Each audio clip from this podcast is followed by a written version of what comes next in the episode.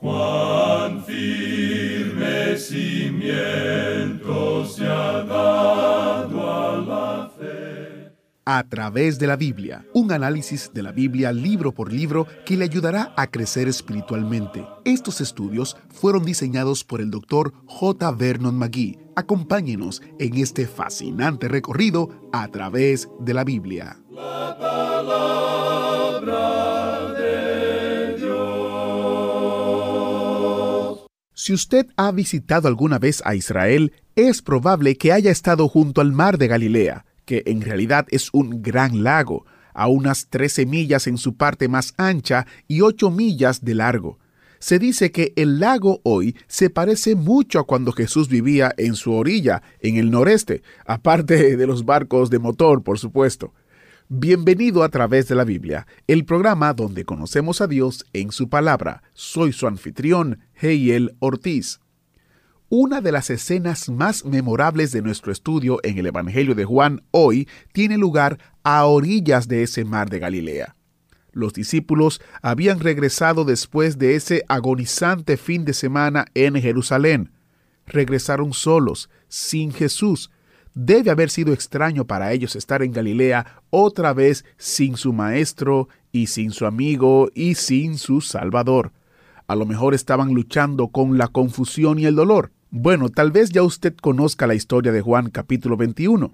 Habían estado pescando toda la noche sin ninguna picada, probablemente preguntándose si habían perdido su toque. De repente, un desconocido en la orilla los llamó e inmediatamente Pedro supo quién era.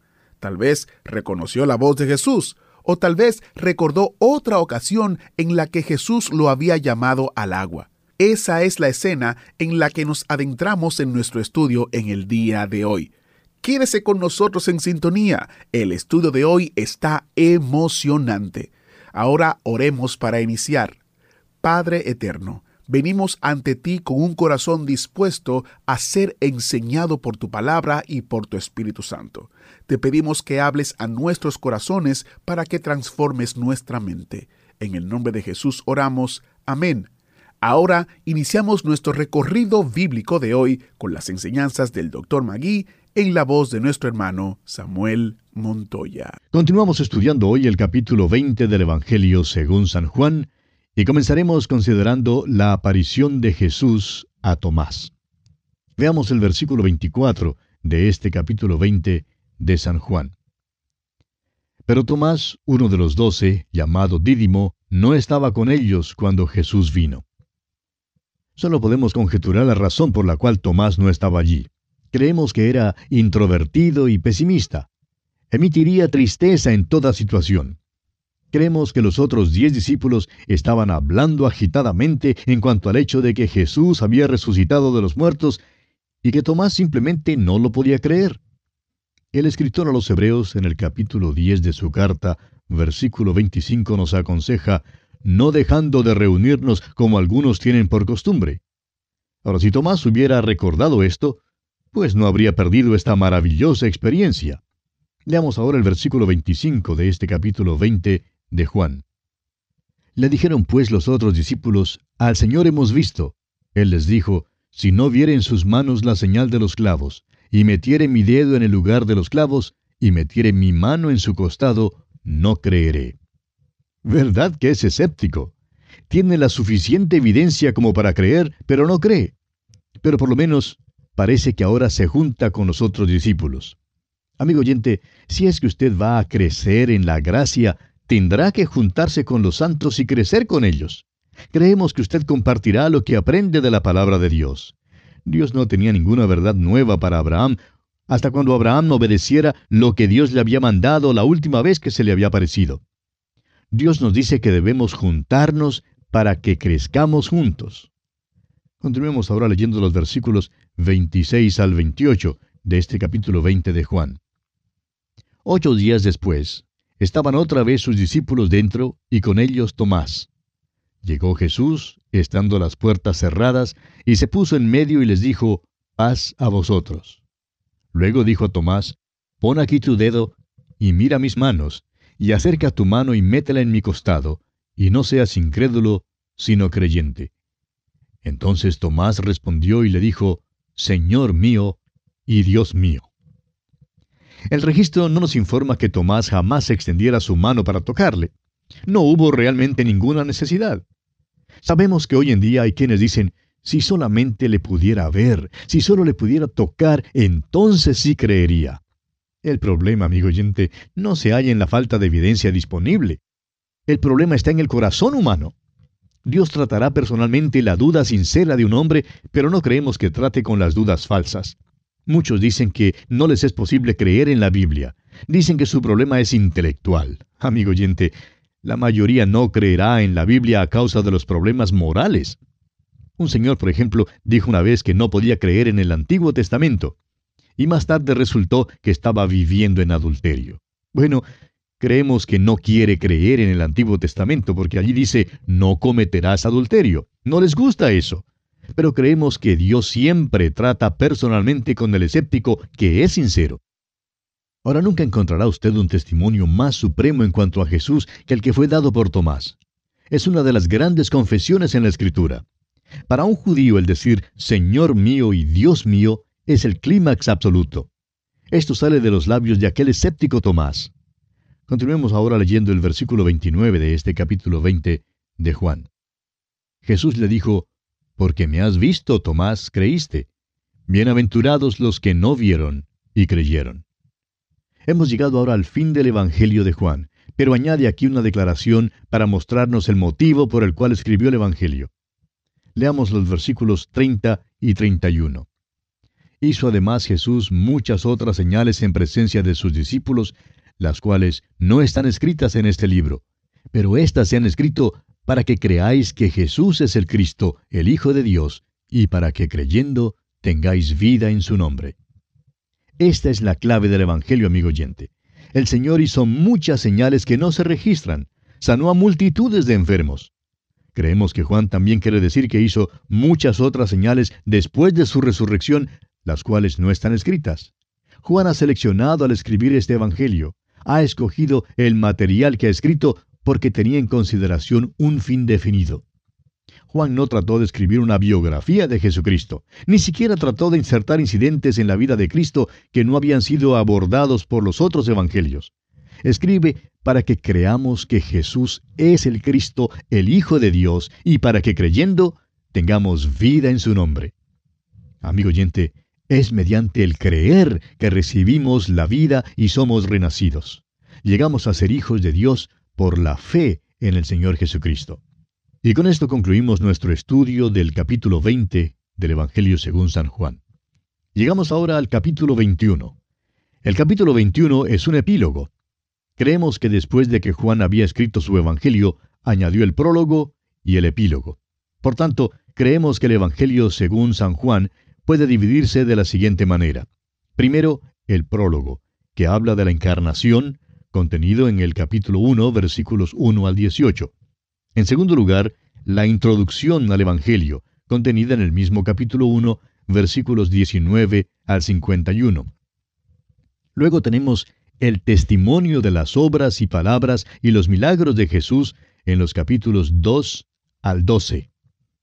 Tenemos luego el testimonio de Jesús a sus testigos y el discurso del aposento alto en los capítulos 13 al 17. Seguidamente tenemos el testimonio al mundo en los capítulos 18 al 20. Y en último lugar encontramos el epílogo que habla de la glorificación en este capítulo 21. Ahora otra manera en que podemos dividir el Evangelio según San Juan es esta. Los capítulos 1 al 12 hablan de la luz. Los capítulos 13 al 17 hablan del amor. Los capítulos 18 al 21 hablan de la vida. Hay tres incidentes en este capítulo 21. El primer incidente es la experiencia de pescar en el mar de Galilea, también llamado el mar de Tiberias. Y revela este incidente al Señor como el Señor de nuestras voluntades y quien dirige nuestro servicio. El segundo incidente es el desayuno a la orilla del mar. Este incidente revela al Señor Jesús como el Señor de nuestros corazones y presenta nuestro amor por Él como motivo para el servicio. El tercer incidente es el anuncio de Jesús acerca de la muerte de Simón Pedro.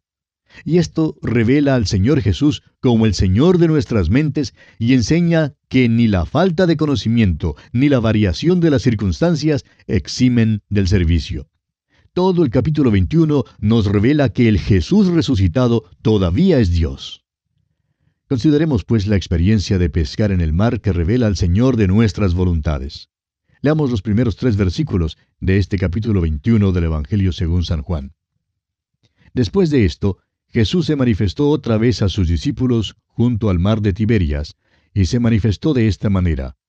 Estaban juntos Simón Pedro, Tomás llamado el Dídimo, Natanael el de Caná de Galilea, los hijos de Zebedeo y otros dos de sus discípulos. Simón Pedro les dijo, Voy a pescar. Ellos le dijeron, Vamos nosotros también contigo. Fueron y entraron en una barca, y aquella noche no pescaron nada. Este pequeño mar de Galilea tiene mucha relación con el ministerio de nuestro Señor, tanto antes como después de su resurrección. Era un sitio conocido por estos hombres. Él les había mandado que fueran a Galilea y allí se les aparecería. Han ido allí y están esperando. Tenemos aquí un grupo interesante, y nos gusta llamarle a esto la convención de los muchachos con problemas. Está Simón Pedro, ferviente pero flaco en la fe, de buen corazón, impulsivo e impetuoso y débil. Tenemos a Tomás, aquel escéptico consumado que tenía preguntas y dudas. Natanael, el observador ingenioso, quien fue escéptico en el principio, también está allí. Y luego tenemos a los hijos del trueno, Santiago y Juan. Muchos buenos comentaristas condenan a estos hombres por haberse ido a pescar. Bueno, el Señor no les reprochó cuando se les apareció. Pedro es un hombre bastante inquieto, y el Señor puede usar a este tipo de hombre también. Estaban pues esperando al Señor, pero no vino. Este era tiempo de primavera en Galilea y las colinas aparecían bellas con las flores y la hierba verde en abundancia. Por tanto, Pedro se puso inquieto. Ahora pescaron durante toda la noche sin coger nada. El doctor Scott lo llama el fiasco de los peritos. Sabían cómo pescar, pero aquella noche de fiasco se incluyó en el plan y propósito de Dios para ellos. Dios dice que debemos ser como árbol plantado junto a corrientes de aguas, como vemos en el Salmo capítulo 1. Las corrientes de agua son la palabra de Dios. Debemos dar nuestro fruto en su tiempo. Desafortunadamente vivimos en un día cuando todo se mide por la yarda graduada del materialismo. Las matemáticas forman el lenguaje del éxito y los datos estadísticos son las palabras inspiradas del día. Y creemos que nosotros somos tan culpables como todos los demás. Ahora estos hombres pescaron toda la noche y no cogieron nada. Antes estaban inquietos y esto simplemente aumentó su frustración. Es fácil pescar cuando se tiene éxito, pero es desesperante cuando no se tiene éxito. Tenemos, por ejemplo, el caso del viejo Noé, quien predicó por 120 años, pero nunca logró ni un convertido. Yo habría dejado de predicar mucho antes de los 120 años. Habría pasado 120 días y luego yo ya habría renunciado. Luego amaneció y debe haber sido una mañana gloriosa allá en el mar de Galilea. Leamos el versículo 4 de este capítulo 21 de Juan. Cuando ya iba amaneciendo, se presentó Jesús en la playa, mas los discípulos no sabían que era Jesús. Creemos que esta fue una experiencia normal. Estaba en su cuerpo glorificado y les fue posible conocerle. Sin embargo, se veía lo suficientemente diferente como para ser cambiado. Habrían estado lejos en el mar y temprano por la mañana sería difícil identificar a las personas en la orilla. Leamos ahora el versículo 5. Y les dijo, Hijitos, ¿tenéis algo de comer? Le respondieron, No. Ahora la palabra para hijitos aquí es casi como decir señores. No es un término de caricia y ternura como el término hijitos allá en la primera carta del apóstol Juan. Ahora es asombroso cuán enfático uno puede ser y cuán poquito a uno le gusta hablar en cuanto al fracaso. Le contestan, pero no quieren hablar en cuanto a eso. Si hubieran cogido peces, todos habrían enseñado cuán grandes eran. Creemos que esta es una descripción de nuestro Señor glorificado preguntándonos a cada uno de nosotros si hemos cogido algo. Él quiere saber si hemos pescado según las instrucciones suyas y si hemos tenido resultados. Ahora leamos el versículo 6 de este capítulo 21 de Juan. Él les dijo, Echad la red a la derecha de la barca, y hallaréis. Entonces la echaron y ya no la podían sacar por la gran cantidad de peces. El sentido aquí es que Él dirige las vidas de los suyos. Él da las instrucciones precisas y deben ser obedecidas. Cuando pescan según sus instrucciones, las redes se llenan y no se rompen aunque estén llenas. Esta es como la red del Evangelio de la muerte, el sepelio y la resurrección de Cristo. Continuemos leyendo el versículo 7. Entonces aquel discípulo a quien Jesús amaba dijo a Pedro, Es el Señor. Simón Pedro, cuando oyó que era el Señor, se ciñó la ropa, porque se había despojado de ella, y se echó al mar. Juan tiene una percepción espiritual que Simón Pedro no tiene. Tres años antes, Jesús les había llamado en este mismo sitio. Volvieron a pescar y el Señor les llamó una vez más. Deben pescar almas de hombres. Es posible que Pedro no tuviera el discernimiento que tenía Juan, pero ¿se ha dado usted cuenta que cada vez que tenía la oportunidad se acercaba más al Señor? Los otros se sientan en la barca y esperan hasta llegar a la orilla. A Simón Pedro le es imposible esperar. Quiere estar cerca del Señor. Este hombre es un hombre maravilloso, amigo oyente. Leamos ahora los versículos 8 hasta el 11 de este capítulo 21 de Juan. Y los otros discípulos vinieron con la barca, arrastrando la red de peces, pues no distaban de tierra sino como doscientos codos. Al descender a tierra, vieron brasas puestas y un pez encima de ellas y pan. Jesús les dijo, Traed de los peces que acabáis de pescar. Subió Simón Pedro y sacó la red a tierra llena de grandes peces, ciento cincuenta y tres, y aun siendo tantos, la red no se rompió. Este es el último milagro de nuestro Señor que se registra y el único milagro que se registra después de su resurrección. Es muy importante porque usted y yo tenemos interés en el ministerio de Cristo después de su resurrección. El apóstol Pablo dice, y aun si a Cristo conocimos según la carne, ya no le conocemos así. No somos unidos al bebé en Belén, sino al Cristo resucitado, vivo y glorificado, a la diestra del Padre. Es por eso que su ministerio después de la resurrección es tan vital para nosotros. Ahora hay varias cosas aquí a las cuales nos gustaría que usted prestara atención. ¿Ha notado usted que el Señor usa lo que tienen las personas como la base de sus milagros?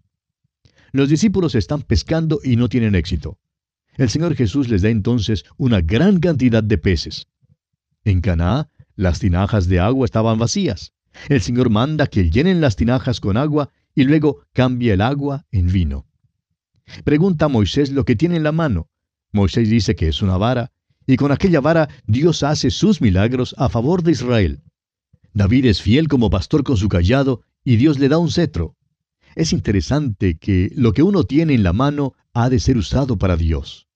Tantas personas desean hallarse en otra parte o en otras circunstancias. Pero amigo oyente, si Dios no le puede usar allí mismo donde usted está, no creemos que le pueda usar en otra parte.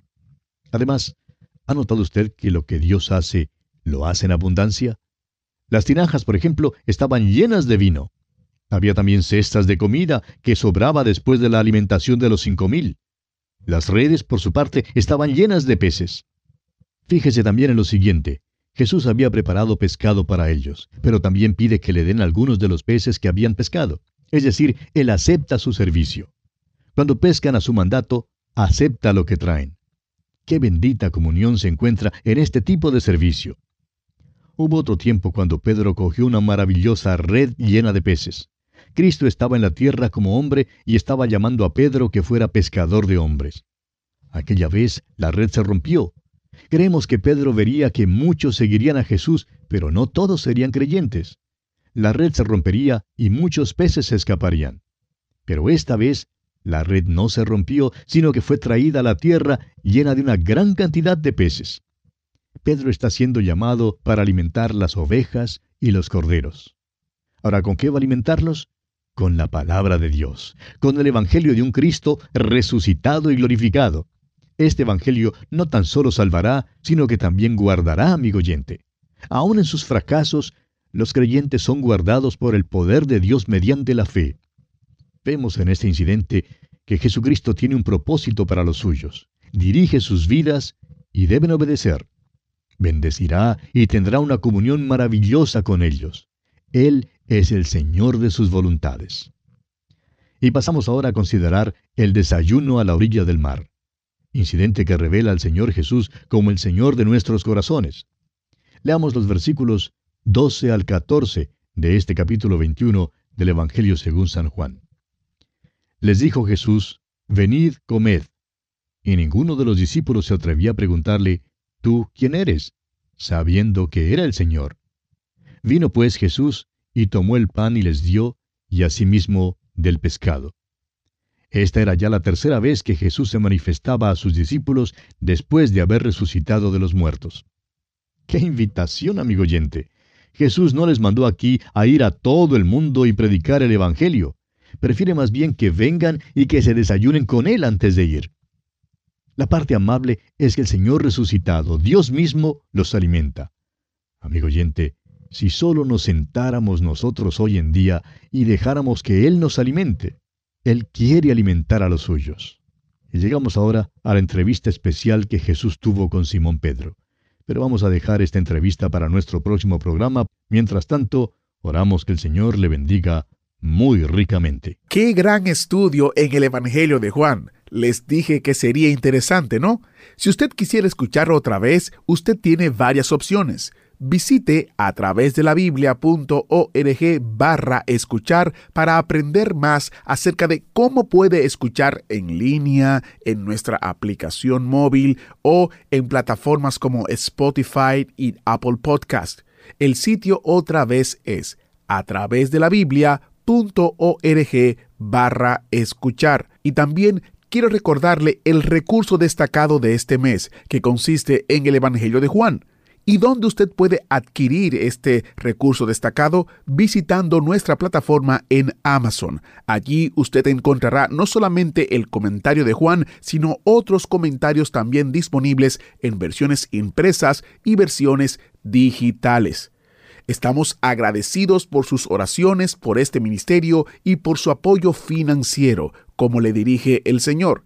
Es solo por medio de su apoyo que el autobús bíblico puede seguir viajando por los picachos y los valles de las escrituras. Así que estamos muy pero muy agradecidos por su colaboración. Si Dios lo permite, mañana estaremos en una próxima entrega del programa a través de la Biblia. Seguimos en la parte final, por así decirlo, del Evangelio de Juan. ¿Por qué no lee esa parte que queda y así se prepara para el estudio de mañana? Soy Geiel Ortiz y si Dios lo permite estaré aquí guardándole un asiento especial para usted en el autobús bíblico. ¿Fue de ayuda para usted el estudio de hoy? ¿Desea enviarnos algún comentario de lo que ha estado escuchando? Entonces escríbanos, no espere más. Nuestro correo electrónico es atv@transmundial.org. atv@transmundial.org. Si desea recibir las notas y bosquejos de lo que estamos estudiando, suscríbase gratis en nuestra página en internet a través de la biblia.org barra notas a través de la biblia.org barra notas. Hemos llegado al final por el día de hoy. Díganos, ¿fue de ayuda para usted el estudio de hoy? ¿Desea enviarnos algún comentario acerca de lo que ha estado escuchando? Entonces escríbanos, no espere más. Si desea recibir las notas y bosquejos de lo que estamos estudiando, suscríbase gratis en nuestra página en internet a través de la biblia.org barra notas. A través de la biblia.org barra notas. Si desea escuchar nuevamente el programa o si se perdió alguno de ellos, visite a través de la biblia.org. Repito, a través de la biblia.org o escriba al correo electrónico atv@transmundial.org. atv@transmundial.org. A través de la Biblia.